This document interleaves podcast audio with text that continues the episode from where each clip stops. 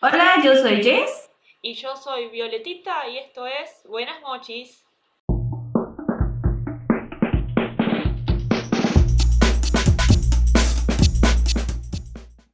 Y estamos aquí ahora sí con el capítulo número 10, el tan esperado capítulo número 10. Violetita, ¿cómo te sientes de llegar a este importantísimo número de capítulo? Que sería un 10 barra 11, digamos, pero sí. Sí, la verdad es que no habíamos pensado que íbamos a llegar tan lejos, me parece. O que hubieran tantos temas para hablar. Es como, es sorprendente que después de, ¿qué va? ¿Cuándo arrancamos? ¿Fue diciembre más Como o en menos? diciembre. Y ya estamos ya finalizando el mes de abril, así que son, ¿qué? Casi cinco meses de esto que se llama Buenas Mochis. Hiper contenta, digamos, a haber arrancado este proyecto con Jess. De hecho, esta es una de las relaciones más largas que he tenido en la vida. Estoy orgullosa de mí. Ah. Nunca creí ser tan perseverante en algo, pero pues mira, el, el mundo otaku me puede. Es más fuerte de lo que creí dentro de mi persona. Pero bueno, llegamos a un número importante porque tenemos un anuncio súper, súper grande que hacerles. Violetita, ¿quieres contarnos? Chan, chan, chan, chan. Y este es nuestro último episodio de la primera temporada de Buenas Mochis. Eh, De hecho, no sabemos si son malas o buenas noticias. Esperemos que se pongan un poco tristes porque ya no nos van a escuchar, pero pues vamos a regresar. Vamos a tomarnos un pequeño tiempo de descanso para organizar mejor las cosas y poder regresar con una nueva temporada más organizada, mejor estructurada, sin tantos errores. Pero pues bueno, para celebrar eh, que estamos llegando al final de la primera temporada, tenemos un programa especial. Tenemos por primera vez invitados de honor en Buenas Mochis, la primera vez que esto sucede. Y estamos de verdad muy agradecidas y muy emocionadas. Si me siguen en Twitch, si me siguen en Twitter, ya las sabrán que estuve colaborando en un par de capítulos de un podcast llamado Los Banalistas y esta vez traje a los banalistas a Buenas Mochis. Porque era justo y necesario, así que les voy a dar el lugar para que se presenten. Lore, ¿quieres presentarte?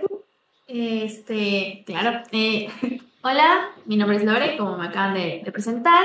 Soy la coanfitriona de, del podcast Los Banalistas y estoy muy contenta de estar aquí y les agradezco pues el espacio que nos hayan tomado en cuenta. Este, ¿Qué más puedo decir de mí? No sé.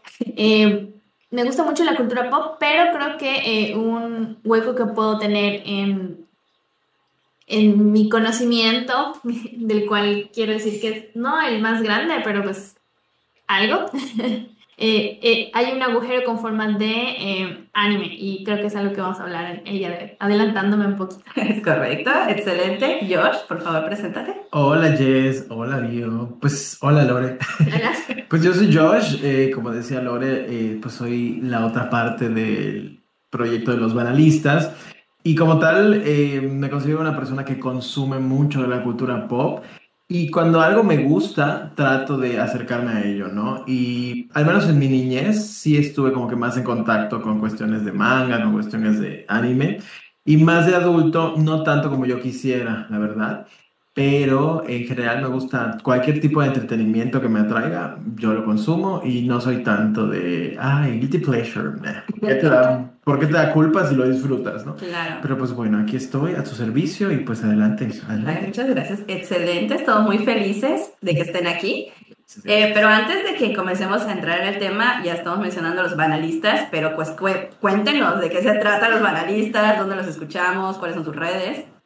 Pues mira, en, todos los casos nos encuentran como arroba banalistas, estamos eh, con un perfil en Instagram, estamos en Facebook y también nos pueden encontrar en la mayoría, si no es que todas las plataformas donde se puedan escuchar podcasts, ¿no? Spotify, Google Podcast, Apple Podcast, Amazon Podcast y lo que se acumule esta semana podcast.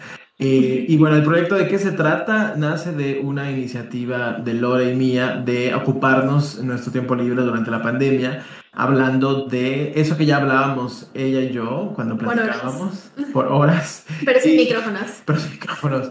Y este comenzó como un proyecto divertido, sigue siéndolo y pues poco a poco, no, sigue siéndolo. Eh, cada vez tomó más forma y el objetivo en realidad es que nosotros nos divirtamos, Lore y yo, y si alguien más se puede contagiar de esa diversión, adelante. ¿Qué hacemos? Hablamos de productos y sucesos y noticias y cosas de la historia de la cultura pop que a nosotros nos ha impactado o que nosotros encontramos interesante o que allá afuera seguramente hay alguien que o lo vivió o lo está viviendo o tiene como esa curiosidad de saber, ¿no? No sé si me faltó algo, Lore. Eh, bueno, eh, básicamente el origen del nombre que es banalistas es como esta dicotomía entre lo que se considera banal, frívolo, eh, superficial, que no vale la pena y nosotros eh, generando un análisis de ello, ¿no? Entonces es como pasar esta visión negativa de lo que es banal, que podría ser en muchos casos, ¿no? Los contenidos de cultura pop, cine, este, bueno, en, realidad otras manifestaciones sociales y pues eh, enfocarnos en ella, ¿no? Y siempre encontrar como que el lado profundo que existe, lo que lleva detrás en cuanto a su creación de repente, pero también en lo que genera en la audiencia. Entonces, bueno, creo que eso es... Excelente. De grande, Violetita y yo queremos ser como ustedes porque están muy bien organizados con su podcast. Vamos viendo. Violetita y yo siempre tenemos problemas. Ya, ya tiempo. Pero pues por eso vamos a tomar la pausa. De a poquito, de a poquito la gente se va armando. Claro. Es como... Lo, lo que importa es este, pues, la pasión y el gusto por lo que están haciendo, ¿no? Así que... Pasión es lo que nos sobra. Pero pues ya veremos, ya veremos. Pero pues bueno, como les iba comentando, eh, los banalistas a veces me han llevado a su podcast y me han puesto a prueba con algunos conocimientos. Por ahí hay un capítulo de K-pop y hay un capítulo sobre videojuegos que disfruté mucho grabar con, con ellos. Pero pues bueno, este es el momento en el que vamos a poner a prueba a los banalistas, justamente en un tema que tal vez no sean tan expertos como nos comentaba Lore, y que es el tema primordial de Buenas noches. Así que ya hicimos todas las presentaciones, así que esperamos que se diviertan un ratito aquí platicando con nosotras y que no se asusten porque somos muy otakus. Creo que nunca han visto a Jess por lo menos en, acción con todo el amor que tiene el anime. Que por cierto, yo conozco a Josh y a Lore de haber trabajado juntos en la misma oficina Godin, ese pequeño círculo del Averno que nos tocó compartir. Pero bueno, ahí salimos de ahí. Salimos de ahí, que es lo importante, exacto. Y pues ahora los tenemos aquí con nosotros para compartir un poco de estos temas. Así que, justamente como les decía, ellos mucho del tema de anime y manga, pero pues vamos a, adentrarnos en sus mentes para traer ese contraste de Violetita y pues aquí su servidora que estamos muy metidas en estos temas y vamos a hacerles unas pequeñas preguntas. Examen. El examen es correcto, espero que hayan estudiado. Esta es la venganza de Jess. Esta es la venganza. Esta es mi venganza. La primera pregunta que tengo para ustedes es si en general ubican lo que son los animes y los mangas. Es como el primero que aprieta el botón, ¿responde o...? Adelante. ¿Quieres contestar? Bueno. Según yo, igual y corríjame si lo que voy a decir está mal, pero el anime está más enfocado a la animación, ya sea de series, de películas, y el manga es más como lo impreso en historietas, ¿no? ¿Está bien? ¿Estoy bien? ¿Pasé la palomita o no? Sí. Ok, tiene palomita. A ver, Violetita, ¿quieres decir algo? Dije todo mal. Sí, bueno, vamos a contarlo de paso a los chicos que sí, que es así, y un poco el anime está más relacionado a lo que es la animación japonesa en sí porque normalmente, o sea, tenés eh, animación china y tenés animación coreana que tienen otros ah. respectivos nombres de la misma manera que el manga. El manga es, como bien dijo, lo que serían las historietas o cómics. Ojo que es una cosa interesante, que quizás es un dato para ustedes. Ellos consideran manga incluso lo que nosotros diferenciamos como cómic americano. Todo lo que sea historieta en Japón se considera manga, mientras nosotros hemos, en Occidente tenemos la diferenciación de manga, cómic webtoon, eh, mangua o, o el chino que nunca me acuerdo. Manhua. Hay una, una cosa rara ya con los nombres porque en, coreano es manhua con W y en chino es manhua como que con H sonando a J con U. Esa es una cosa medio rara, pero es diferente. es diferente. Eh, obviamente cuando te adentras a leer este tipo de obras ya te vas dando cuenta de las diferencias. Yo siempre digo que el manga de Japón se enfoca mucho en contar bien la historia y tener eh, como dibujo muy detallado. Por otro lado, los de Corea se enfocan en que sea visualmente precioso, aunque a veces su historia puede ser un poco floja o que sea incongruente, pero mientras se vea divino, con eso ya pasa. También es una cuestión histórica. Mientras Estamos aprendiendo. Sí, que tanto los, ma los manguas chinos o los manguas coreanos, el boom arrancó hace que menos de 10 años y el manga japonés tiene una historia que abarca ya casi más de 100 años. Wow. No, me quedé con el ojo cuadrado. En shock. O sea, me impacta porque son expertas, verdaderamente. No si han dado cuenta. Las credenciales, así que vienen a jugar. Así de cacheteándonos con la información. Pero pregúntame las tablas de multiplicar. Allá sí te voy a quedar mal. Pero a pues este tema más o menos lo domino. Hay que hacer las cosas que sabe hacer uno. Sí, tratamos de no asustarlos, chicos, pero no sabemos si vamos a poder cumplir eso.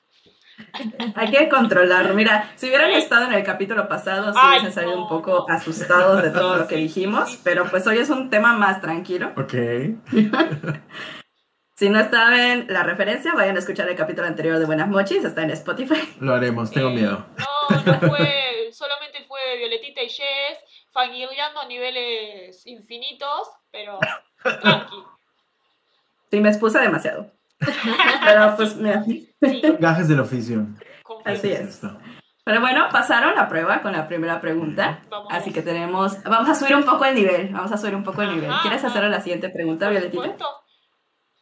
¿Conocen el término otaku? ¿A qué se refiere? ¿O qué piensan que es el término otaku? Eh, ahora me toca a mí. Este, yo creo que por contexto eh, tengo una idea como general. Eh, entiendo que un otaku es como la persona que, que sigue, que digamos que sea la fanática de, de tanto de anime o de manga. Ujú. Ahí no sé si sea uno más que otro.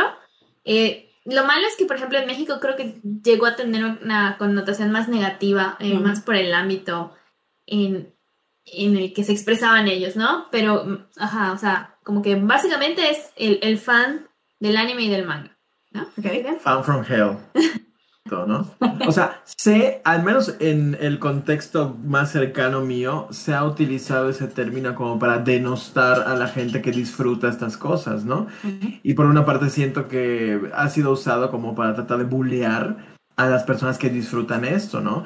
Es como, no sé, a la gente que ama a Britney, por si conocen a alguien, es, Ey, ¿qué es pasa como, un, un- una identificación como en forma de burla, ¿no? Así es el contexto que yo he conocido acerca de la palabra, ¿no? Pero sé que es una manera de identificar a la gente que disfruta de, de esto, ¿no? Eh, digo, eso es lo que he escuchado, ¿no? O sea, para mí no significa algo negativo, pero eso he escuchado.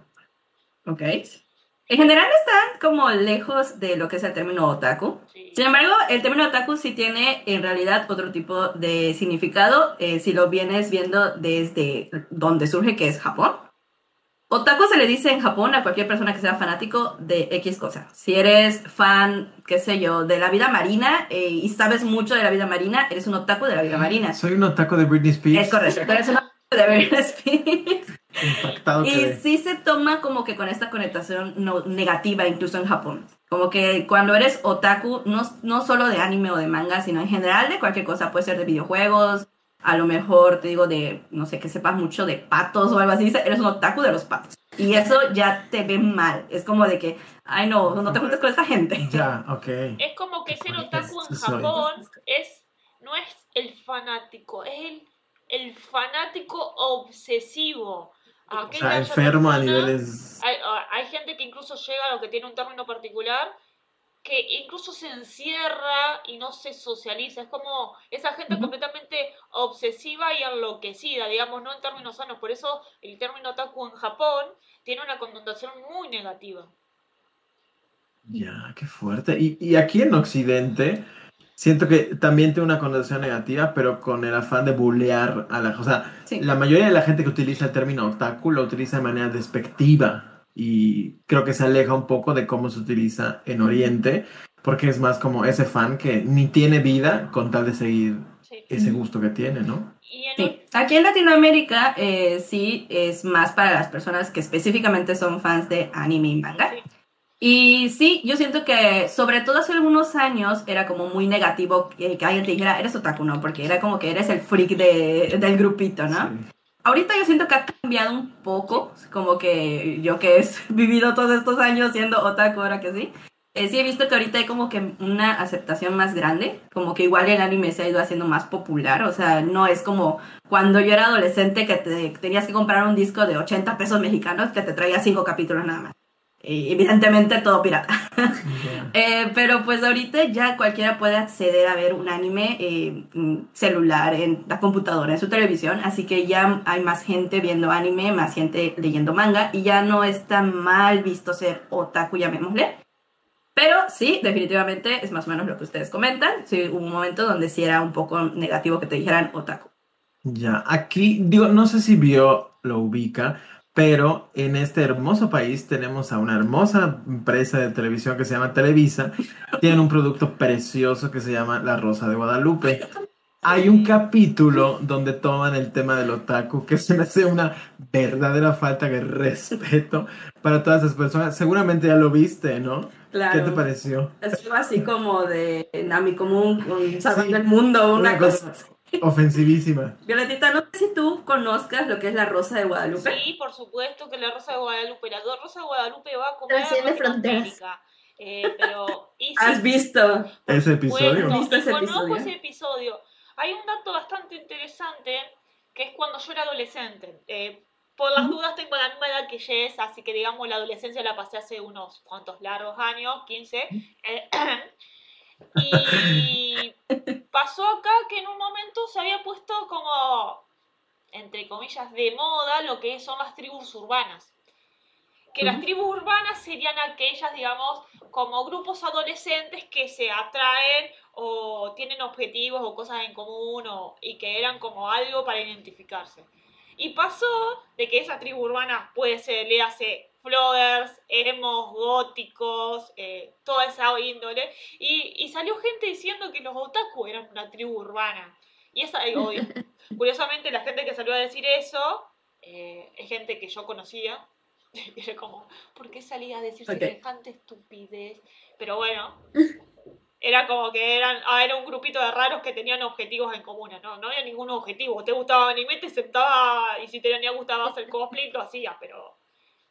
Pero sí, normalmente tiene una connotación no. que quizás una persona, entre comillas, normie, no entiende, ¿cómo? Ay, pero vos pensás que los Pokémon existen, no, Bendy. Simplemente me gusta mirar Pokémon y no por eso piensa que es real. Hay una diferencia entre ficción y no ficción, pero... ¿Y yo qué? ¿No existen los Pokémon? Y contrarrestar yo con una pregunta hacia ustedes, de, mi lado. Yo esperaba esto. baja ese cuchillo, Lore. o sea, entonces, por ejemplo, podría hacerse uno más... O sea, el otaku es algo que podría ser más em, discreto, ¿no? O sea, alguien podría verse, digamos, como decía eh, Violeta ahorita, ¿no? O sea, como que ser este normie por fuera y tener todas estas, este, no sé, estos deseos, estas intenciones de... De salir como la rosa de, closet. Estar dentro del closet eh, con, con, ajá, con, con sus sentimientos otaku, ¿no? Conozco. Fíjate que, ahorita que dices eso, hace no mucho fui a una tienda de videojuegos en un centro comercial aquí en la ciudad y había una mochilita o una playera que decía eh, como algo así, como ¿qué prefieres, ser feliz o encajar? Ah, sí, y creo que viene con esto, ¿no? y mucha gente pues prefiere que la gente no los juzgue. Ah, pues si me quiero poner una peluca morada y parecerme a alguna guerrera mágica, pues lo voy a hacer, ¿no? Pero muchos nos limitamos en ese sentido. Eso ejemplo, un otaku puede ser cosplay, ¿no? Pero no todos los otakus son cosplay. Exacto. sí, siento que estás mezclando, haciéndolo todo Así, más. sé, como que Ajá, porque hablas de la peluca morada, yo me imaginé a mucha gente que, que como que conoce, ¿no? Que participa en esas convenciones de repente, etcétera. Pues me imagino que sí tienes que tener un amor por el anime y el manga para pues decidir eh, vestirte como uno de los personajes, pero pues igual y no todos toman esta, esta dirección, ¿no? Claro. Eh, justamente tenemos un capítulo eh, atrás aquí en Buenas noches en donde hablamos de ciertos temas que nosotros conocemos como fanarts, fanfics, doujinshis. Y eso es como una vertiente más de que puedes ser otaku y a lo mejor lo quieres llevar a un siguiente nivel y quieres hacer tú tus propias historias y escribirlas o ilustrarlas. Y eso también lo puedes vender. Y es más o menos lo mismo con el cosplay. O sea, tú puedes ser otaku y puedes no querer hacer cosplay, pero si quieres tú ya llevarlo a un siguiente nivel, pues haces cosplay y te caracterizas por completo del personaje. Pero sí, es más o menos lo que está comentando Lore. Sí, es que no se está todas, las, expandiendo así. no todas las personas consumen a que consumen anime lo hacen como público, como en el closet, sino porque es algo que te gusta y disfrutás. Es como, no sé, es como cualquier cosa que te gusta, que te gusta una banda, que te gusta, qué sé yo, una, yo, una Star Wars, por decir una franquicia de película conocida. Es eso, simplemente, pero a veces mucha gente que no está en el ambiente piensa de que, bueno, todos los otakus son raros, no se bañan, hacen cosplay, bailan raro. ¿Cómo? Sí, como que uno de los mitos más extraños. ¿De dónde sale? ¿De dónde es la relación de entre Que te guste eh, el anime, el manga y no no bañarte. Eh, que O sea, hay, ¿de un- hay hay una historia con respecto a eso, que Ah, tiene que ver mira. el Oh origen de, que tiene que estar relacionado directamente con las convenciones, donde las convenciones son lugares, suelen ser lugares pequeños, donde tenés un montón de, digamos, de, de puestos de ventas y acumulación de gente. Por eso está el chiste de que los otakus no se bañan, justamente porque por la acumulación de gente en las, en las convenciones normalmente hay olor, a, humanidad. hay olor a ser humano, digamos. Aquí han hecho en, en la ciudad de Mérida, ¿no? Sí, ¿Has sido? yo he ido a muchísimos. ¿Qué tal? Sí son lo que esperas, porque por lo general cuando tropicalizan esas cosas tienden a chafearse, ¿no? Mira, justamente yo andaba hablando de este tema con unas amigas porque eh, yo creo que cuando era adolescente fui demasiado a convenciones y era un mundo nuevo, igual era como que un grupo muy pequeño de personas que íbamos y que disfrutábamos como de este hobby, llamémosle, porque hasta se hacía en este salón chiquito del siglo XXI, los que son de Mérida. Sí. Eh, y pues se, se la pasaba uno bien. Entonces yo no sé si me gasté tanto el gusto de ir a estas convenciones que ya yendo de grande, ya como que no me encanta, siento que ya lo vi todo, siento que no traen cosas buenas ni nuevas. Últimamente, yo creo que por culpa de pandemia han estado anu- anunciando nuevas convenciones y sí me dan ganas de ir, como que dije, ay, ahora ya quiero volver, pero siento que es más porque he estado encerrada durante dos años por culpa del cobicho que otra cosa. Porque sí siento de que aquí, por lo menos en nuestra bella ciudad, de donde somos Josh, Lori y yo, este, las convenciones no están tan bien estructuradas. Si quieres una convención como grande y bien hecha, tienes que ir a Guadalajara, Monterrey, Ciudad de México, y allá sí ya son las grandes señoras convenciones, ¿no? Pero pues sí, yo he, he acudido a muchísimas de ellas y pues sí, ya tocaron el tema del chiste de los otakus no se bañan. Y sí, era como esperar. Pero tú sí te bañas.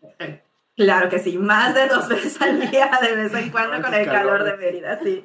Nosotros también, yo todo, digamos, la mayoría de la gente se baña, porque también hay una cosa que a mí me pasa con respecto que es bastante curioso el término otaku, hablando un poco de eso, de que creo que la mayoría de gente que pasamos los veintipico, el término otaku es quizás al mismo tiempo un poco lejano, porque es como que nos criamos mirando anime en la tele, que ahora ya vamos a pasar, un, ya hay preguntitas relacionadas a eso, y quizás es como que seguimos a la parte de adolescente adulta buscando nuestras propias eh, series, inter- internet ayuda un montón de eso, entonces como que nos fuimos creciendo, ah, nos gusta el manga y el anime y listo, lo consumimos por lo que gusta, pero me ha pasado mis sobrinos que tienen menos, que son adolescentes, me dicen, ay tía, vos sos re otaku, y como que, pues, o sea, por un lado, es- sí, o sea, sí, pero es como, no es una cosa de que, ay, necesito una identificación que me diga qué soy o por lo que miro o lo que no miro, pero es como está de moda ponerle un poco de etiqueta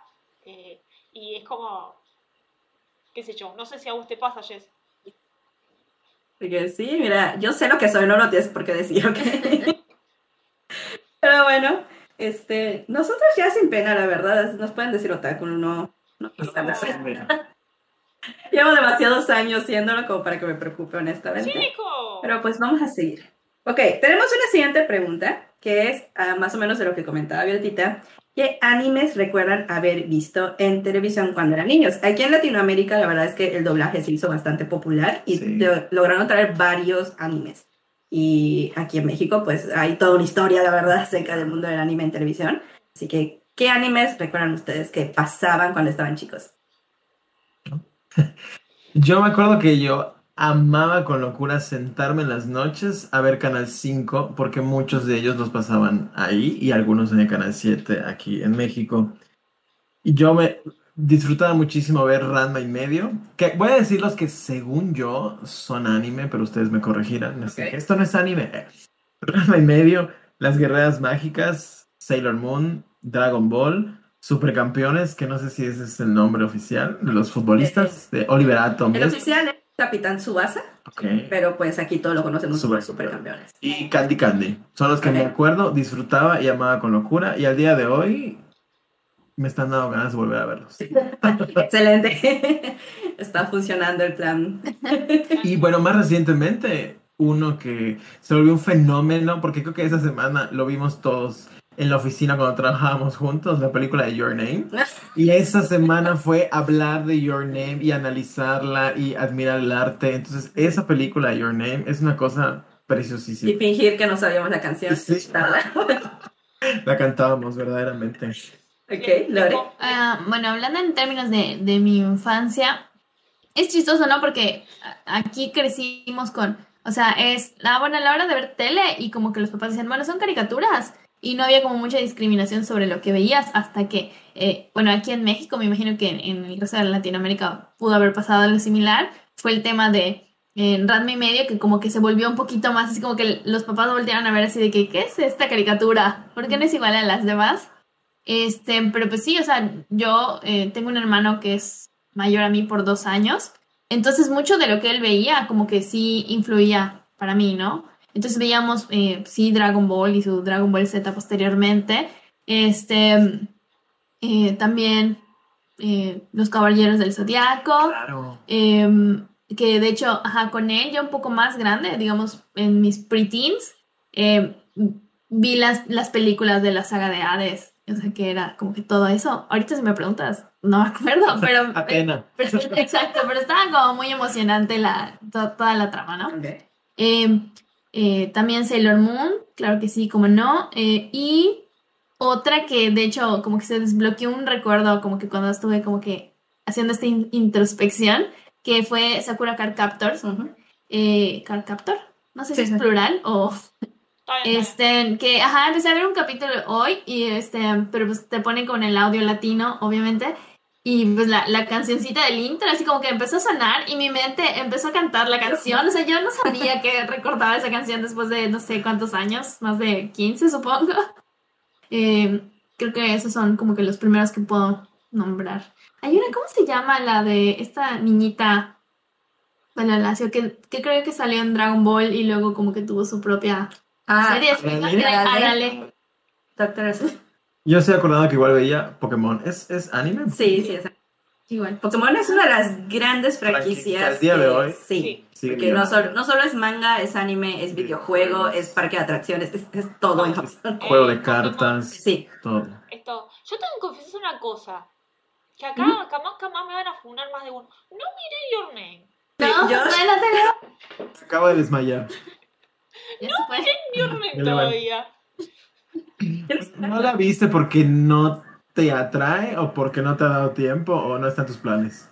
No la vi porque no la vi directamente. No me dicen, ay, mira, vamos a mirar esta Your vamos a mirarla. Y creo que está en Netflix también, así que no, no, no, no la miré, no, no me he sentado. Es como, no sé, es cosas, cosas que pasan, digamos.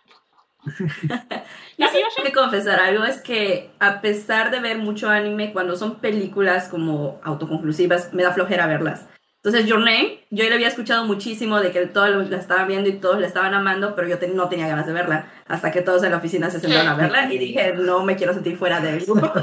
Él también la vi, pero sí me gustó mucho, es muy bonita. Es, muy preciosa, o sea, visualmente es una obra de arte y ves las fotos de los lugares y es tipo creer que esté viendo que está animado y parece real.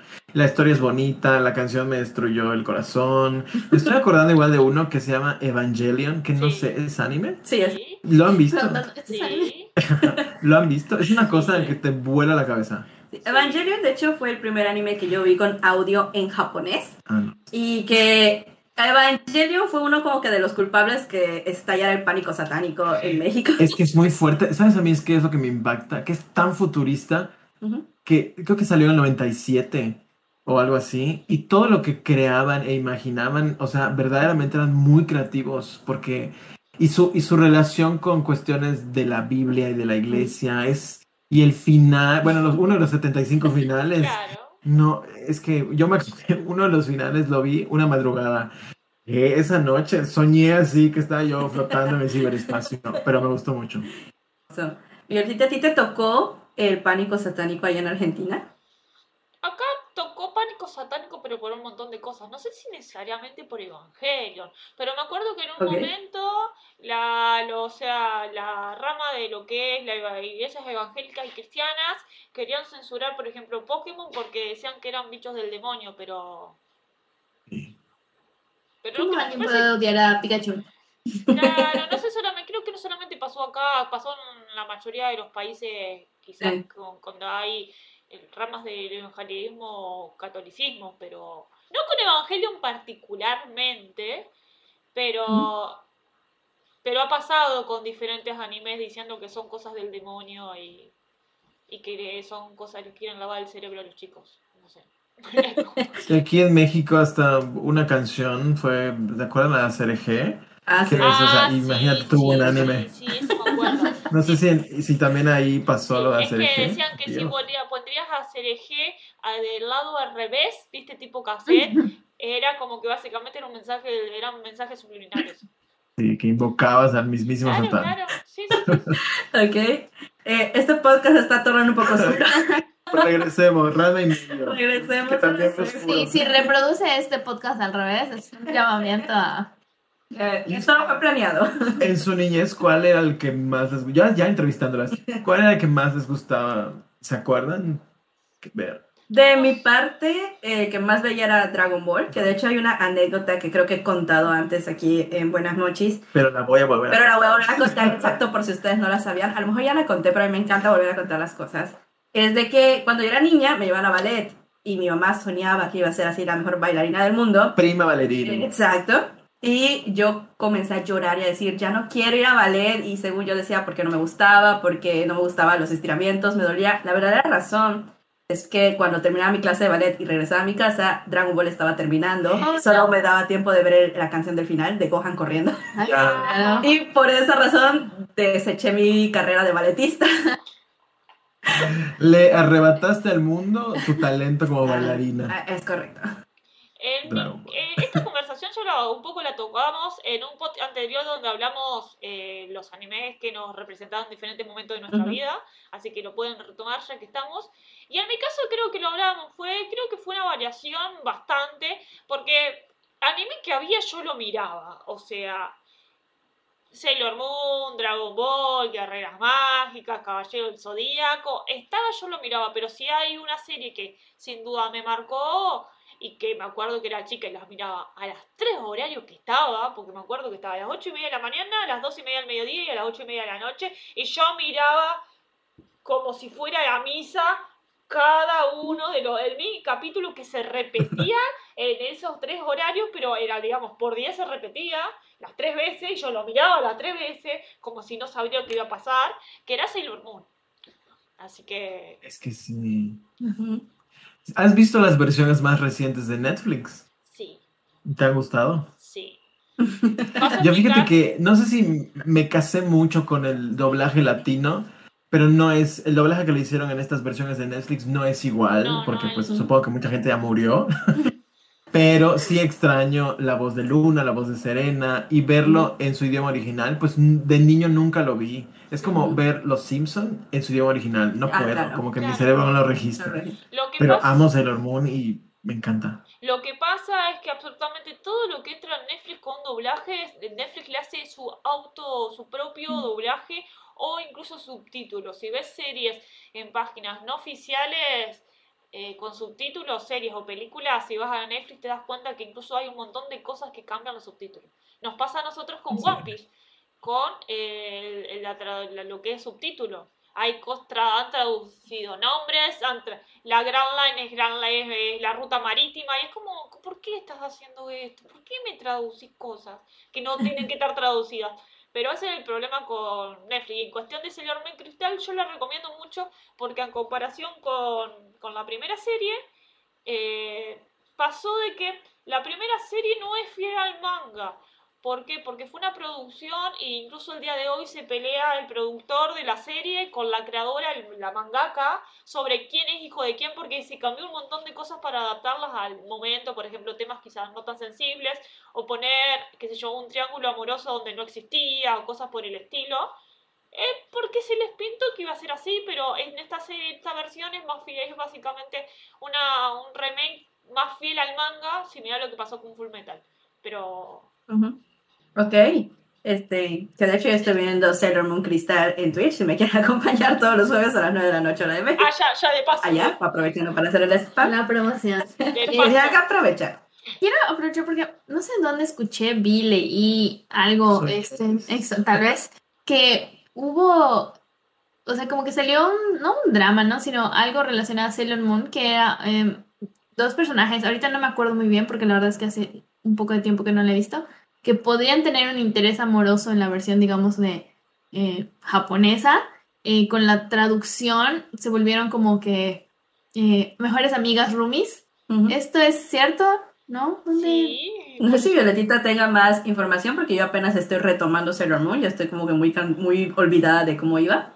Pero eso no es de ahora, eso pasó siempre. ¿Por qué? Porque hay dos personajes que son dos chicas y que tienen una relación, que son, digamos, son pareja. En su momento, sobre primero, lo creo que a una de ellas la habían hecho eh, chico porque se viste de manera masculina, pero en un momento, en un capítulo apareció con pollera porque van a una escuela de chicas y después se dijo que eran primas. Ajá, exacto, ese, ay, y eso era muy curioso que fue... Lo empeoramos, nos volvimos norteñas. Claro, es que sí, sí, sí, que son la, lo que sería la célula Urano y cero Neptuno, que, qué sé yo, también tenés el tema de que hay ahí en el último arco de, lo, de la serie original, hay personajes que son masculinos, porque son personajes masculinos que cuando se transforman, se transforman en ceros scout y se como que se convierten en chicas. Entonces, sí, hay cosas de Ya quiero llegar a esa parte. Hay cosas de Ok, ya nos contaron un poco acerca de qué les gustaba ver, así que vamos a saltarnos a la siguiente pregunta. Violetita, si la quieres hacer tú. Eh, bueno, creo que te gustaba ver alguno, creo que es una, un poco de respuesta eh, de lo que estuvimos hablando hasta recién, ¿no es así? Eh, así que vamos a pasar a la, sí. que vamos a hablar de la siguiente, que es un poco ¿Qué consideras que hace, qué consideran que hace diferente los animes, digamos, lo que es animación japonesa de las caricaturas occidentales? Como los cartoons. ¿Dónde empezar? creo que, ajá, creo que hay muchos elementos. Este, por ejemplo, uno que lo abordaba ahorita, este, George, cuando mencionaba, eh, por ejemplo, Your Name, que es eh, el arte como tal detrás de, de esta animación. O sea, igual de chiquita no, como que comprendía tanto esto, pero, o sea, inconscientemente, sino más subconscientemente, pues sí, notas un estilo este, de, de, dibujo, de diseño, que este, incluso los paisajes y todo esto son pues, más estéticos, ¿no? También pues la, la forma en que se presentan en los personajes eh, desde el dibujo y también pues las actitudes, ¿no? Obviamente pues la cultura es totalmente diferente, creo que ese es uno de los elementos también eh, claves. Em, no sé, y también que tienen esta tendencia a ser algo más largo y cohesivo, ¿no? A lo largo del tiempo. Eh, a diferencia de pues, las caricaturas que normalmente veíamos de niños, que es como que cada episodio es una situación nueva, eh, termina el episodio, el siguiente muy rara vez como que mantiene eso, ¿no? Y sobre todo en productos para niños un poco más pequeños, a lo mejor ya eh, otro tipo de animación y animación de hoy en día, como por ejemplo Bojack Horseman o algo así, pues ya es un arco diferente, ¿no? Pero eh, esas son como las principales que yo podría decir. Sí, o sea, igual coincido, creo que una de las principales diferencias es el, la animación, o sea, el trazado, el nivel de detalle, el compromiso con el arte que tienen, que es precioso. Y, y ahorita estoy pensando mucho, por ejemplo, en Evangelion, porque la manera en que dibujaban, por ejemplo, los Angels, o sea, era una cosa de creativísima, ¿no? Que yo, no sé, pienso en los picapiedras y pues no creo que estén tan comprometidos con el, bueno, con ese tipo de arte, quizá, ¿no? Y otra cosa me parece que tiene que ver con las historias, ¿no? Se, se atreven a contar historias, mencionaba hace un momento, Bio, este tema de un personaje masculino que al transformarse en Sailor Scout ahora era femenino, Ranma y medio con todo lo, el, hecho de que era una persona pues que cambiaba de sexo y contar historias muchísimo más atrevidas, vamos a decir, muchísimo más, no sé si adultas, pero con otro tipo de giros temáticos. Creo que eso no se veía hasta hace no mucho en animación occidental.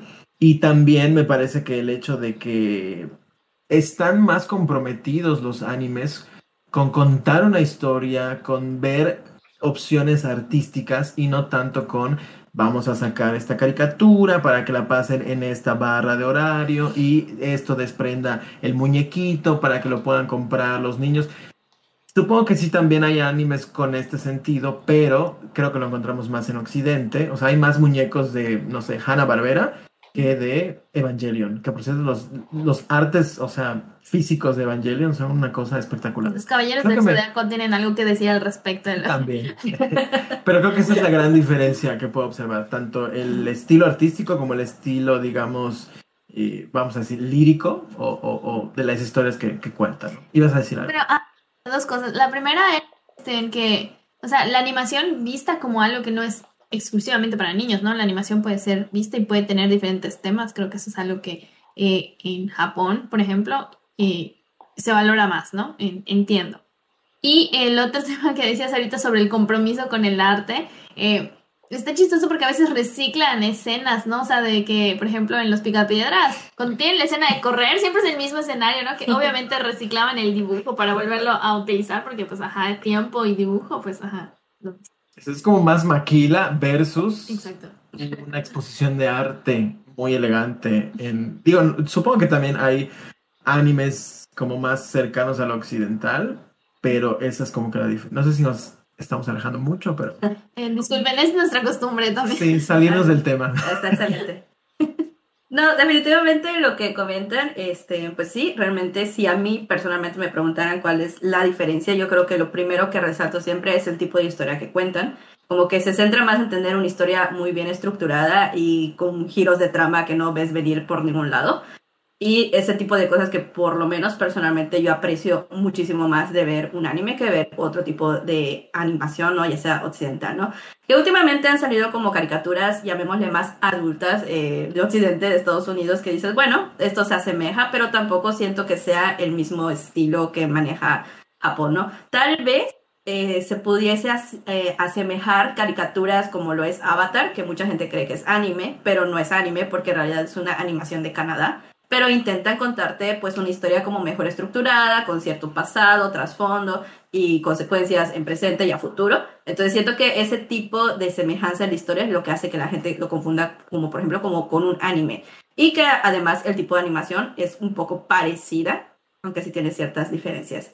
Eh, Violetita, ¿tienes algo que comentar? Por un lado existe lo que es, eh, lo que es algo Adult Swim, que es digamos esa animación para adultos que son series, pero con un, más que nada tocan el humor, o tocan, digamos, más humor negro, un cosa más para, digamos, público adulto, o chistes sexuales.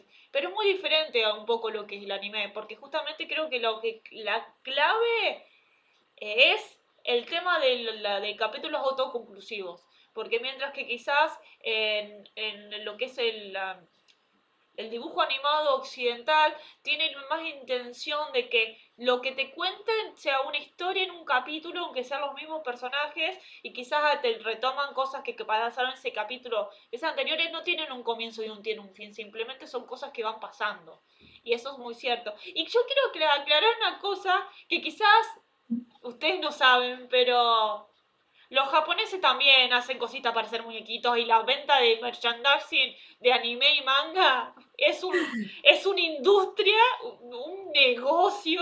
Y sí, hay muñequitos de, los Evas de Evangelion dando vuelta que son una obra de arte. Y son carísimos. Y creo que un ejemplo igual puede ser Pokémon. O sea, venden todos los Pokémones en todas las presentaciones y en todos los estilos y es una industria y, y otra cosa que eh, podía comentar allá es de que, por ejemplo, si tú ves, no sé, un Star Wars, ves como que los juguetes como para jugar, ¿no? Y aparte están como que los que son de colección, que la gente ya suele como que meter en su vitrina y todo esto. Pero en Japón no tenía idea de cuántos hay de que son de colección. Y de verdad hay veces que salen nada más que varía, que le cambió el color de la bufanda. Y cuestan miles, miles de pesos. Pero pues aquí entre, aquí, entre nos, este, es un placer pues bastante culposo gastar todo tu dinero en estas cosas porque es una satisfacción tenerlos ahí en tu repisa que de verdad no se compara. Uh, pequeño paréntesis aquí de sobre el tema de los juguetes o de los, ajá, de, de, los productos. Eh, pues, yo me considero no súper fan, pero pues sí sigo algo, por ejemplo, del universo Marvel, ¿no? Y tienen en, en, Disney Plus un, este, una serie documental donde cada episodio trata un tema diferente. Creo que se llama 616, 606, algo así. Eh, ahorita les regresa bien el dato. El chiste es que eh, uno de los episodios hablan de el Spider-Man japonés, ¿no? Entonces te hablan de la historia de que, pues, eh, Spider-Man en en, Oriente o específicamente, específicamente en Japón, no estaba teniendo pues el éxito, ¿no? Bueno, en realidad todos los cómics de, de Marvel no estaban teniendo éxito de ese lado del mundo porque pues la gente ya consumía manga y estaba acostumbrado a ese tipo de producto, ¿no?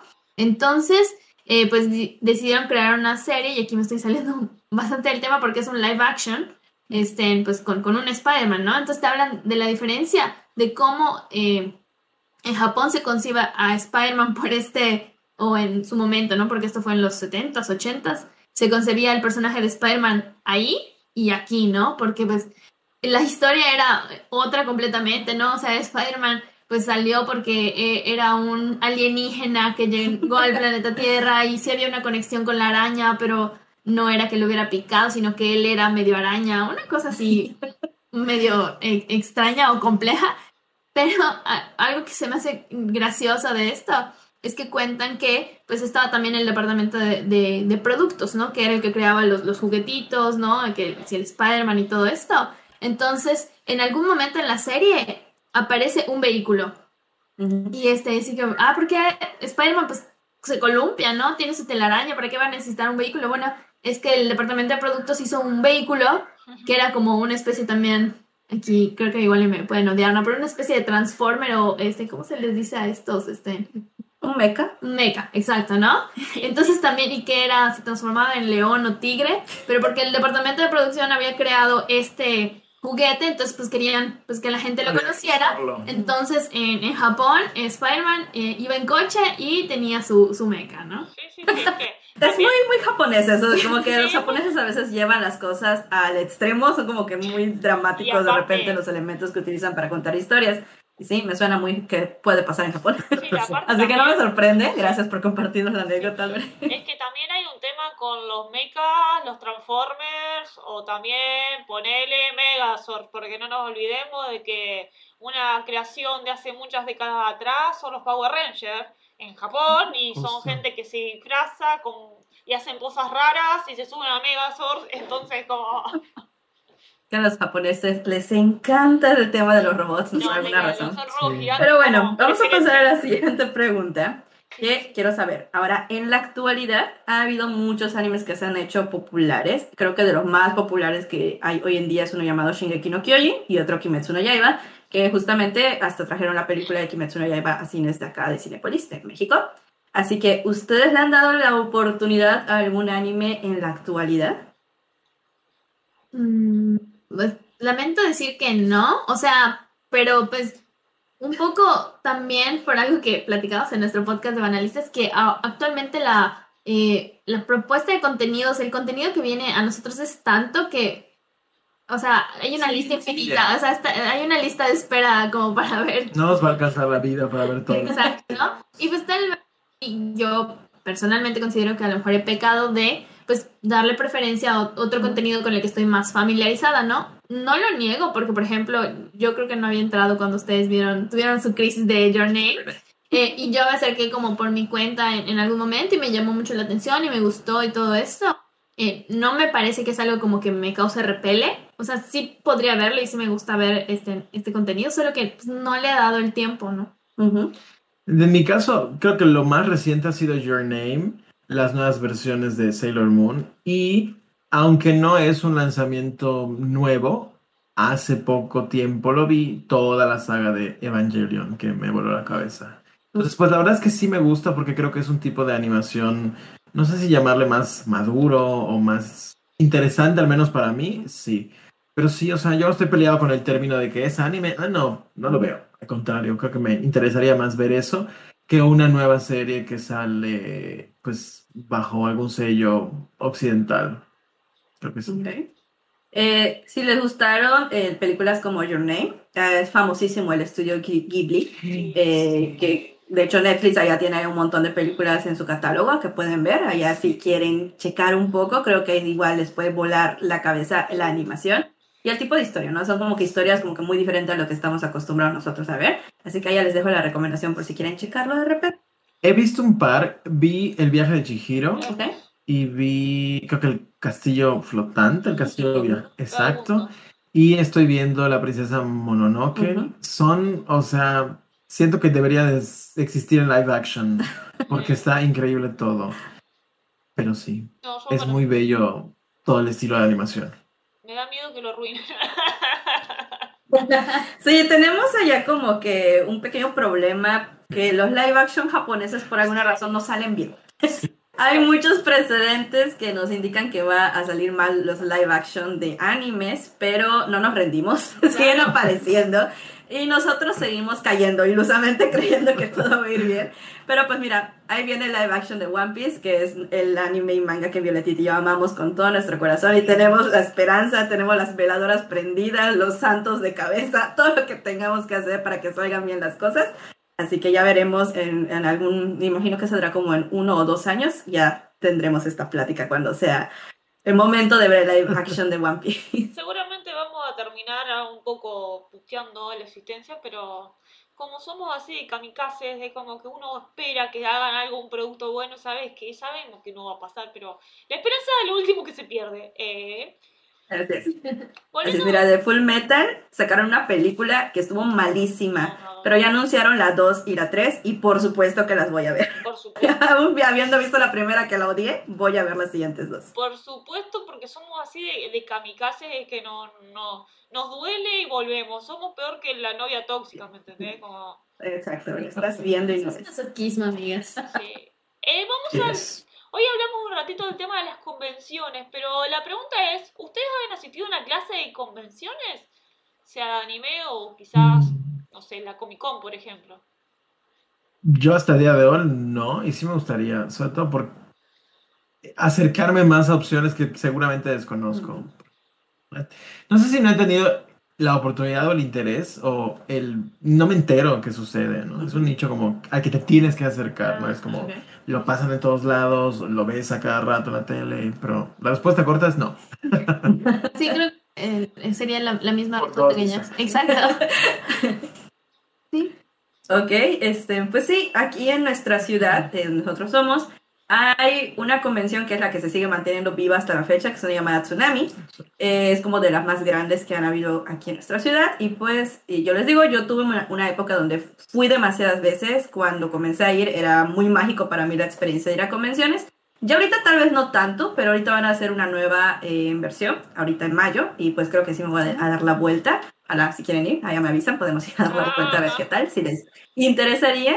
Y pues cosas que puedes encontrarte en convenciones, los famosos cosplays, eh, la venta de artículos ya sean originales o pues la mercancía pirata que... la mercancía pirata que pues encontramos aquí en cada esquina, ¿no? Pero pues sí, eh, tal vez como primera experiencia sea un poco abrumador, pero pues ojalá puedan vivirla en algún momento para saber qué tal. Pues ya ya nos invitó Dios. Así es. Tienes que aguantar con nuestra cara de... Con, Explícanos con nosotros, exacto, preguntándote cada que es un paso. ¿Esto qué es? Se puede comer, esos envenenados. ok, ya estamos llegando al final del podcast. Así que voy a hacerles una última pregunta para saber en general cuál es el pensamiento que tienen acerca de toda esta cultura de los otakus. Eh, creo que como decíamos al principio, ¿no? Como que se habían ganado como un mal nombre o había una percepción negativa, pero está padre que ahorita pues ustedes mismos estén como que reclamando esto y decir, bueno, ser intenso con algo que te gusta eh, está padre, este, eh, significa como que, o sea, conectas realmente con algo, ¿no? Este, creo que, eh, por ejemplo, en nuestro podcast hablamos mucho de eso, ¿no? Que cuando algo de verdad es, te, te apasiona, pues hay que defenderlo. Me parece como padre, ¿no? Como que haya tanto interés, tanta, tantas ganas, tanta búsqueda. Eso surge solo, ahora sí que poniéndonos cursis de, del amor, porque eh, en su principio, como tú nos, nos has contado, pues ahorita en el programa y fuera del aire también, este, como que de repente tener que buscar, ¿no? ¿Dónde, este, dónde puedes buscar así como que la, el último manga, ¿no? O el compromiso de ver un, este, un anime de mil episodios, no sé cuánto más. La última vez que, que, te pregunté eran mil, no sé si ya van más de mil. este, este, eh, eh, o sea, todo eso significa un compromiso muy grande. Yo las admiro por, por eso, porque pues no cualquiera, la verdad. En mi caso yo creo que me da gusto que existan estos grupos porque pienso, no sé, tú decías que en tu adolescencia comenzaste a ir a convenciones y demás. En estas personas que muchas veces se sienten diferentes por el mote, digamos, de otaku, que a veces es como que una connotación negativa, que existan estos grupos para que estas personas puedan sentirse, pues, que pertenecen a algo, ¿no? Sobre todo en edades como la adolescencia o incluso siendo adultos, encontrarte con personas que disfrutan algo al mismo nivel que tú, me parece que es muy positivo que exista.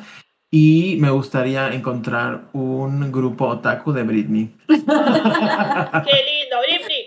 Seguramente debe haber por ahí. seguro, el Britney Army. Pero pues está padre, ¿no? O sea, perdón, este, como ya para cerrar mi, idea, este, como esto de, de, crear comunidad, o sea, que estemos hablando, por ejemplo, ahorita contigo, Violeta, que estás eh, del otro lado, este, hasta aquí, ¿no? De, Argentina a México, de esas conexiones que se crean de aquí a Japón, ¿no? O sea, algo como muy intercontinental, muy, este, me parece eso. El Internet de las cosas. Básicamente, la globalización que le vienen diciendo. Es que Sí, definitivamente nos ha ayudado mucho el hecho de que pues ahora todos estamos conectados gracias al Internet. Porque muchas veces le hemos comentado Violetita y yo, Violetita lo decía hace rato, cuando estábamos chicas consumíamos lo que nos daban, porque no había otra manera de eh, encontrar animes por, para nosotras, ¿no? Hoy en día yo sí puedo decir que como acá persona que sigue viendo anime y seguirá viendo anime leyendo manga, eh, pues ahorita sí que tengo amigos, eh, tengo a Violeta en Argentina, tengo amigos en España, tengo amigos en Chile y todos los conocí pues por el mismo gusto. Así que sí, este, fuera de tal vez las connotaciones negativas que pueda llegar a tener o creer la gente que tiene el término otaku, la verdad es que es una comunidad bastante interesante en la cual estar, bastante bonita.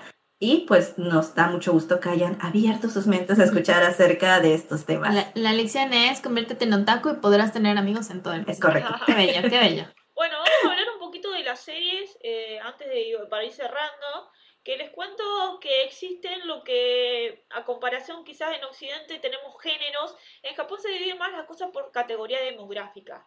Esto significa que como que son como grupos destinados a cierto determinado público. Los más conocidos son el shonen y el shojo. Dentro del shonen, digamos, lo más conocido es la pelea, eh, lo que son tipo Dragon Ball, Sanseiya, y los shojos, que lo más conocidos serían los lo digamos las chicas mágicas como Sailor Moon, Sakura Captor o los románticos.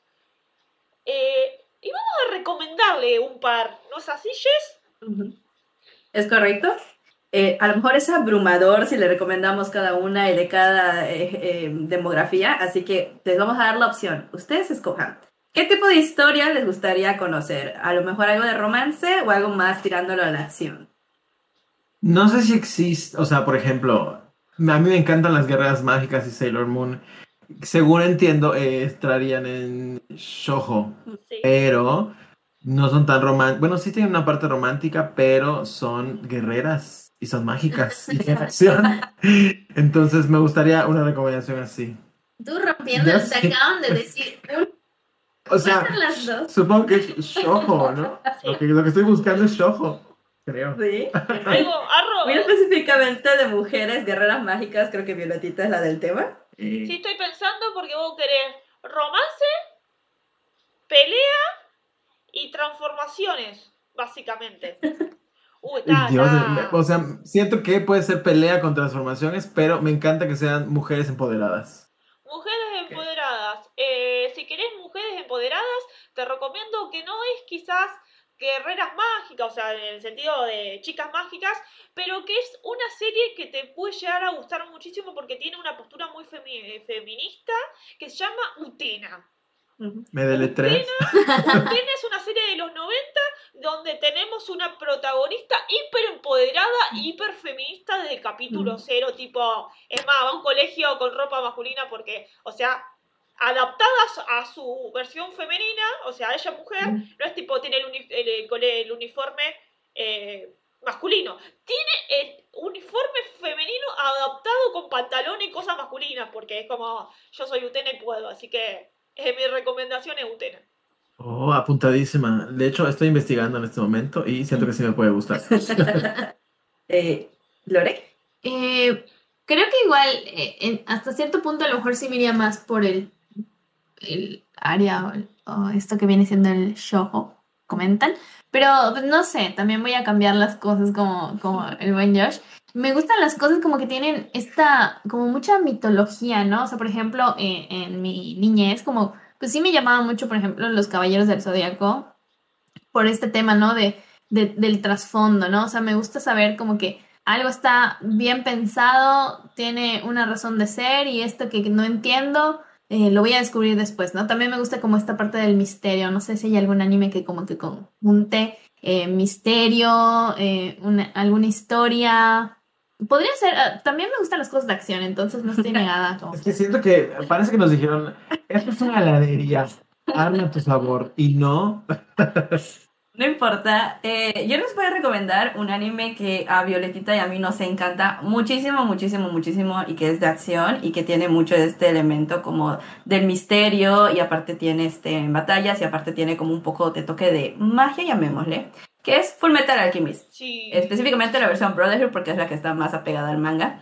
Eh, yo creo que es una muy buena historia para comenzar a ver anime. Eh, los protagonistas, la verdad, te ganan enseguida, tiene humor, tiene un toque de romance, tiene acción, tiene buenas batallas, es una historia muy bien estructurada. Cuando termina, la otra vez la estábamos platicando Violetita y yo, cuando termina Full Metal no hay ningún cabo que te hayan dejado suelto, todo te lo terminan cerrando perfectamente bien. Así que es una muy buena recomendación, creo que para que puedas comenzar a ver anime. Y pues ahí está la, las recomendaciones. suena bien, porque me gusta esa idea de saber que, ajá, que, que, va a cerrar bien y que no me va a dejar más dudas que, que respuestas. y la parte del humor también se me hace como que algo padre, que igual busquen el contenido que veo. Sí, sí, sí. Qué buena, que, pero qué buena recomendación. Es como, eh, con Jess tenemos un problema que somos muy fangirl de Fullmetal. Muy. sí. Sí. Eh, Justamente la, vez pasada estuvimos hablando de los famosos juzbandos y ganó como juzbando extremo máximo sobre todos un personaje de Full Metal Alchemist que estamos todavía sorprendidos. Yo estoy sorprendida todavía de que haya ganado. Sí, es como que pasó, que no sabemos qué pasó, pero bueno, pasó. Desbanco a todos. Pero bueno, ahora sí, ya estamos llegando al final del capítulo, así que para cerrar, nosotros tenemos una pequeña dinámica que la llamamos las updates quincenales, en donde contamos qué hemos estado haciendo, qué hemos estado viendo o leyendo. En general, vamos a chismear un poco nada más de qué es lo que estamos disfrutando en estos 15 días que no nos hemos escuchado en el podcast. Así que, ¿tienen alguna eh, experiencia que contarnos de lo que hayan estado viendo, leyendo, haciendo? Y que se nos da esto de chismear. Adelante. Pues yo tengo que aceptar que huí mucho tiempo de esto que ahorita estoy viendo y en varios episodios de Banalistas eh, me llegué a mofar de que este contenido no baja de los primeros 10 lugares de consumo en Netflix, al menos en México. Y yo dije, o sea, no entiendo por qué, si es un contenido muy viejo. El caso es que dije, le voy a dar play, ¿no? Como para saber de qué se trata. Y ahí me ves, estoy en el capítulo 30. Se trata de Betty la Fea, que al día de hoy, si lo analizas, es una serie que no sobrevivió el paso del tiempo. Bueno, es una telenovela colombiana que no sobrevivió el paso del tiempo. Hay mucha misoginia, hay mucho machismo, pero si lo tomamos y analizamos como un producto de su tiempo, es gracioso, ¿no? Sí. Y tiene un hilo conductor muy ligero. Los capítulos duran 15 minutos. Y, o sea, le pones play ahorita y al rato ya avanzaste 15 capítulos, ¿no? Entonces, eso estaba consumiendo. Muy divertido, la verdad. Cero culpas. pero sí lo analizo como una, no sé si alguno de ustedes la ha visto, pero es muy misógina y muy machista a niveles toxiquísimos. Sí, pero eso está bien. Completamente. no me juzguen. No, tranquilo. Pero tiene, eh, tiene no, no sé qué, que, o sea, la gente la sigue viendo, o sea, no es, no es una mentira de Netflix que esté siempre en el, en el top 10. Yo creo que es el personaje de la protagonista Betty es muy adorable. Entonces quieres entrar a defenderla de Patricia, quieres entrar a defenderla de los malos. Es un poco, digo, más local. No sé si ustedes tienen en, en el contexto, digamos, mental, un personaje que se llama la India María. Aquí en México, por lo menos, en, hace muchos años tuvo muchísimas películas. Esas películas intentaban hacerte reír, pero no sé si tengo como una hipersensibilidad, pero a mí siempre me daba mucha tristeza. Porque si te alejabas un poco del chiste, en realidad estabas viendo el reflejo de cómo realmente la sociedad trata a la gente indígena en este país, que es tan racista y tan discriminatorio. Y en el caso de Betty, pues sí me río, pero si lo analizo desde fuera, es, es una mujer que está siendo ofendida, agredida y solo por cómo se ve, ¿no? Pero, o sea, ya en el chistecito, pues te ríes, ¿no? Pero yo tiendo a sobreanalizar las cosas y eso es lo que me pasa con Betty. Pero como producto, si lo analizas como un producto de comedia, pues es consumible. Pero caí en las redes de Betty la fea. No importa, excelente. Aquí aceptamos cualquier cosa. No en voz alta. Lore, ¿qué tienes para compartirnos? Pues la verdad es que me hubiera gustado estar aquí platicando de Moon Knight, que es la nueva serie de, de, Marvel Disney, este, sobre este nuevo personaje de, pues, de cómics que ya sabemos cómo está ahorita trabajando.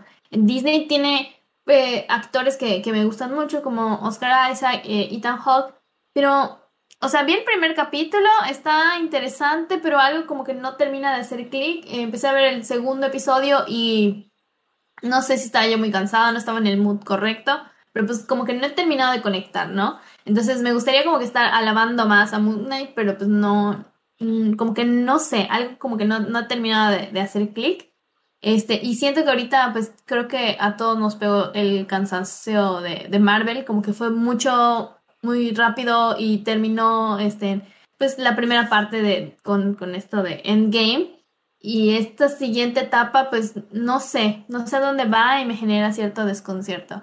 Eh, pero, o sea, de lo que sí podría hablar más a detalle ahorita es que me convertí, según lo que aprendí el día de hoy, en, un, en una otaku de la Fórmula 1. Este, estuve viendo en Netflix eh, esta serie documental que igual es medio la verdad se presta mucho como que el chisme es más como un reality show hasta cierto punto. Eh, de los conductores de la Fórmula 1, de los conductores y los equipos de la Fórmula 1. Este, y bueno, a partir de esto, digamos que esa fue como que la entrada a este mundo. He estado siguiendo, por ejemplo, las carreras que pasan semanalmente y este, eh, pues, siguiendo en redes sociales a los conductores, a los equipos y todo esto. Es algo como muy interesante, ¿no? Eh, sí, como que ahora sí que el análisis es como que eh, sobre cómo se gastan millones de millones de dólares este, en, pues, en vehículos que se chocan y terminan así aplastados. Y yo, bueno, dame un vehículo porque este ya, ya, no sirve, ¿no? Los patrocinadores, cómo están involucrados, todo este eh, mundo. Pero al mismo tiempo, pues es, es, interesante y obviamente como que coches rápidos es adrenalina y, y es lo que lo vuelve interesante, ¿no? Tiene sus pros y sus contras, sus claros y sus oscuros, pero la verdad es que como que poco a poco me fue absorbiendo en esto. Em, para quienes no saben nada, como que eh, esta serie de Drive to Survive es como interesante, pero eh, cuando ya empiezas a conocer más de esto, te das cuenta de que es muy exagerada. Entonces, pero ahí, en eso ando. Okay. Qué interesante. Sí, he visto bastantes personas que han estado entrando mucho a este mundo de ver la Fórmula 1 y todavía yo no entendía qué estaba pasando. Digo, ¿por qué todos de repente son fans? Digo, quiero también. Yo también quiero hacer contexto, por favor. No me llegó el memo. Exacto. Así que igual he estado planeando de repente echarle un ojo a. Es como un documental entonces, lo que hay en Netflix. Le tengo eh, pensado echarle el ojo. Ok, eh, de mi parte, eh, ayer se estrenó Heartstopper en Netflix, que es una adaptación, adaptación live action de un. No estoy segura si es un webtoon o si es como una novela gráfica que es prácticamente la historia de romance entre dos chicos eh, que están en secundaria. Que hace poco se terminó eh, un anime que se llama Sasakito Millano, que yo les dije que lo terminé y me curó el alma, era así como que la relación bonita, no tóxica que me gusta ver. Y ahorita siento que lo vino a reemplazar Hairstopper. La verdad es de que ay, estoy muy, muy enamorada. Es que son tan bonitos, los quiero abrazar y los quiero proteger toda la vida. Pero pues eso es lo que he estado viendo en estos días. Además de que volví a comenzarme Sailor Moon, esta vez la versión Crystal, porque hace muchos años que vi Sailor Moon y tengo muchas lagunas mentales. Así que lo estoy viendo poco a poco en mi canal de Twitch. Y pues la verdad es que lo estoy disfrutando bastante. Una cosa que me encanta de Sailor Moon es que todos son guapísimos, así que hay, hay de dónde deleitarse visualmente. Pero pues es lo que he estado consumiendo. ¿Violetita? Bueno, yo estoy, me, puse a ver por fin la segunda temporada de los Bridgertons. Eh, soy muy fanática de novelas románticas y bueno, Bridgerton es una, es una saga y mm. ahora está la, está la segunda temporada de Netflix y la empecé a ver y me pareció bastante interesante lo que vi hasta el momento. Y estoy con vos, yo eh, sé, se estrenó ayer Toppers, no, no sé si lo pronunció bien. Todavía no la agarré, pero es como, está ahí en pendientes eh, y es la que, las que estoy mirando próximamente. Y luego, lo único aparte de eso que estoy mirando es Sky Family, que es un anime y hace un ratito, justo antes de arrancar eh, a grabar esto, eh, me puse a mirar el tercer capítulo que se estrenó hoy y entrenó el ending. Estoy tan feliz, qué linda serie. Y no es una serie que cuente, haya muchas peleas o cosas interesantes, más de recuento de la vida de alguna manera. Y la verdad lo disfruté muchísimo. Así que tengo que terminar de mirar Bridgerton y me tengo que poner con esta nueva serie tipo Bailey que sacó, sacó Netflix. Vamos a ver ¿qué ondis? Así que en Twitter comentaré lo que pensaré de las de ambas series próximamente, seguro. Vale. Yo no he visto el tercer capítulo de Spy Family, pero con los dos primeros que ya vi es que yo ya amo mucho a los personajes, la dinámica familiar que tienen, que justamente es una familia ficticia, la verdad es que la amo. Yo no tengo afinidad por los personajes que son infantiles, pero Anya se ha robado por completo mi corazón y ni que hablar de, de la que es la esposa de Yor. Me parece de verdad una excelente, excelente personaje. Me encanta esa dualidad de que es como súper tímida y todo, pero es una asesina. Entonces, amo, amo mucho en estos momentos ese personaje. Y pues eso es eh, el fin del capítulo de hoy, chicos, y el fin de la primera temporada de Buenas Mochis. Queremos agradecerles a los invitados por haber estado aquí. Lore y George, verdad, mil millones de gracias por haber aceptado. Esperamos que se hayan divertido mucho, que no estén tan asustados del mundo otaku. Aprendí muchísimo. Exacto. Ha sido eh, una clase eh, este, este podcast. Eh, Masterclass. Claro. Eh, agradecerles este por, por la oportunidad de tener a dos así novatos, bueno, yo más que tú, este, que no saben de nada y tener la paciencia de, de explicarnos y pues, abrirnos el panorama. bueno, no sé, no estamos viendo. Ahorita que tal que. Es probable. Muchas gracias, muchas gracias. Muchas gracias a ustedes por haber aceptado venir y, ponerse acá a decir con dos, eh, dos fanáticas de, de, gozo de decir, bueno, no conocemos tampoco, pero vamos a ir a ver qué onda. Así que agrade, les agradezco el que hayan dicho el sí, porque fue muy linda la charla, más allá de todo. Siempre uno termina aprendiendo cosas nuevas, sabiendo o no sabiendo cosas.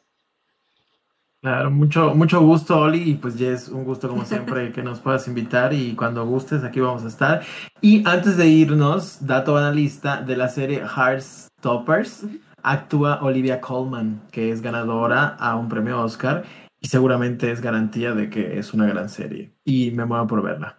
Verá, yo, yo estoy iniciando apenas, pero ya la amo, la amo muchísimo. Sí, la esta sí, hoy salió, porque creo que ayer se estrenó. Ayer salió. Y sale la portada, porque es el que nos conoce verdaderamente. Y pues ahí está en mi lista esperando ver. Espero que yo la vea. Pero pues ya eso. Muchas gracias por el espacio, por el tiempo, por la invitación.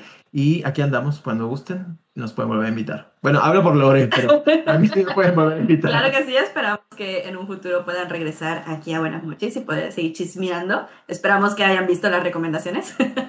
para ese momento, para poder platicar más a fondo. Tenemos tarea. Tienen tarea. Tenemos tarea, sí. No, y pues no quiero terminar este capítulo sin antes agradecerle pues a todos ustedes los que han estado escuchando Buenas noches a lo largo de estos 11 capítulos porque si contamos el primer capítulo que fue el capítulo 0, ya fueron 11 en total. De verdad, mil millones de gracias por haber seguido eh, pues cada capítulo de estas dos personas otakus tercermundistas, ahora sí que sí. Y pues de verdad, mil millones de gracias por los mensajes que siempre nos mandan a Serge, a Thank You, a Prishan, a todos los que escucharon. Eric que siempre dice que escucha el podcast mientras lava los platos porque señora. Así que mil millones de gracias a todos, todos, todos. Nos hemos divertido mucho haciendo este pequeño programa. Y pues estén esperando, estén atentos a nuestra siguiente temporada. Ya les iremos avisando en nuestras redes sociales, que por cierto nos, nos pueden encontrar en Twitter y en Instagram como arroba buenas noches. Y a Violetita la encuentran como. Vi por Violetita por, por Twitter. Es correcto. A mí me encuentran como arroba gomunoyes. A Josh te pueden encontrar, bueno, los banalistas nos pueden encontrar. En todos lados estamos como arroba banalistas. Si me quieren seguir a mí, soy arroba bejoshe o bijoshi. Y yo estoy como arroba lore que bajo de C, si no me equivoco.